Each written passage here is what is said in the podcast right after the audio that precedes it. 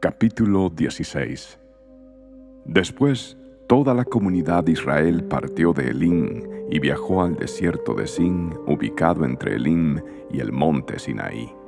Llegaron el día 15 del segundo mes, un mes después de salir de la tierra de Egipto. Allí también toda la comunidad de Israel se quejó de Moisés y Aarón.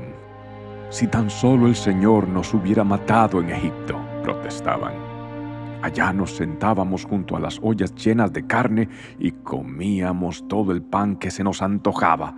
Pero ahora tú nos has traído a este desierto para matarnos de hambre.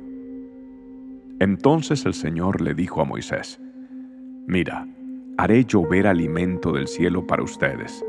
Cada día la gente podrá salir a recoger todo el alimento necesario para ese día con esto los pondré a prueba para ver si siguen o no mis instrucciones.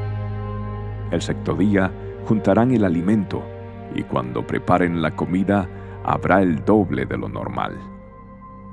Entonces Moisés y Aarón dijeron a todos los israelitas, Antes de anochecer sabrán que fue el Señor quien los sacó de la tierra de Egipto. Por la mañana verán la gloria del Señor, porque Él oyó las quejas de ustedes, que son contra Él y no contra nosotros. ¿Qué hemos hecho para que ustedes se quejen de nosotros? Luego Moisés añadió, El Señor les dará de comer carne por la tarde y los saciará con pan por la mañana, porque Él oyó todas sus quejas contra Él. ¿Qué hemos hecho nosotros? Así es, las quejas de ustedes son contra el Señor, no contra nosotros. Después Moisés le dijo a Aarón, anuncia lo siguiente a toda la comunidad de Israel. Preséntense ante el Señor porque Él ha oído sus quejas. Mientras Aarón hablaba a toda la comunidad de Israel, miraron hacia el desierto y allí pudieron ver la imponente gloria del Señor en la nube. Luego el Señor le dijo a Moisés, He oído las quejas de los israelitas. Ahora diles, por la tarde tendrán carne para comer y por la mañana tendrán todo el pan que deseen. Así ustedes sabrán que yo soy el Señor su Dios. Esa tarde llegó una cantidad enorme de codornices que cubrieron el campamento. Y a la mañana siguiente los alrededores del campamento estaban húmedos de rocío.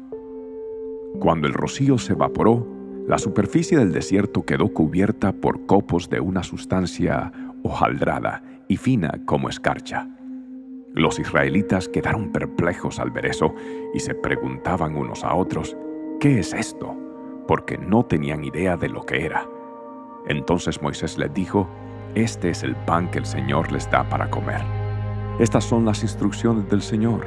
Cada grupo familiar juntará todo lo que necesite recojan dos litros por cada persona en su carpa. Así que los israelitas hicieron lo que se les dijo. Algunos recogieron mucho, otros solo un poco. Pero cuando lo midieron, cada uno tenía lo justo y necesario. A los que recogieron mucho, nada les sobraba, y a los que recogieron solo un poco, nada les faltaba. Cada familia tuvo justo lo que necesitaba. Entonces Moisés les dijo, no guarden nada para el día siguiente. Sin embargo, algunos no hicieron caso y guardaron un poco hasta la mañana siguiente. Pero para entonces se había llenado de gusanos y apestaba, y Moisés se enojó mucho con ellos. Después de este incidente, cada familia recogía el alimento cada mañana, conforme a su necesidad. Cuando el sol calentaba, los copos que no se habían recogido se derretían y desaparecían. El sexto día recogían el doble de lo habitual, es decir, cuatro litros por persona en lugar de dos. Entonces todos los líderes de la comunidad se dirigieron a Moisés en busca de una explicación. Él les dijo, esto es lo que el Señor ha ordenado. Mañana será un día de descanso absoluto, un día sagrado de descanso reservado para el Señor. Así que horneen o hiervan hoy todo lo que necesiten y guarden para mañana lo que les sobre. Entonces ellos dejaron un poco aparte para el día siguiente, tal como Moisés había ordenado. Al otro día la comida sobrante estaba buena y saludable, sin gusanos ni mal olor. Así que Moisés dijo, coman este alimento hoy, porque es el día de descanso, dedicado al Señor. Hoy no habrá alimento en el campo para recoger. Durante seis días se les permite recoger alimento, pero el séptimo día es el día de descanso.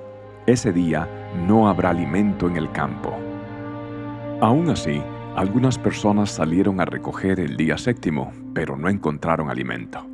Entonces el Señor le preguntó a Moisés, ¿Hasta cuándo este pueblo se negará a obedecer mis mandatos y mis instrucciones? Tienen que entender que el día de descanso es un regalo del Señor para ustedes. Por eso, Él les provee doble cantidad de alimento el sexto día, a fin de que tengan suficiente para dos días. El día de descanso todos deben quedarse en el lugar donde estén. No salgan a buscar pan el séptimo día.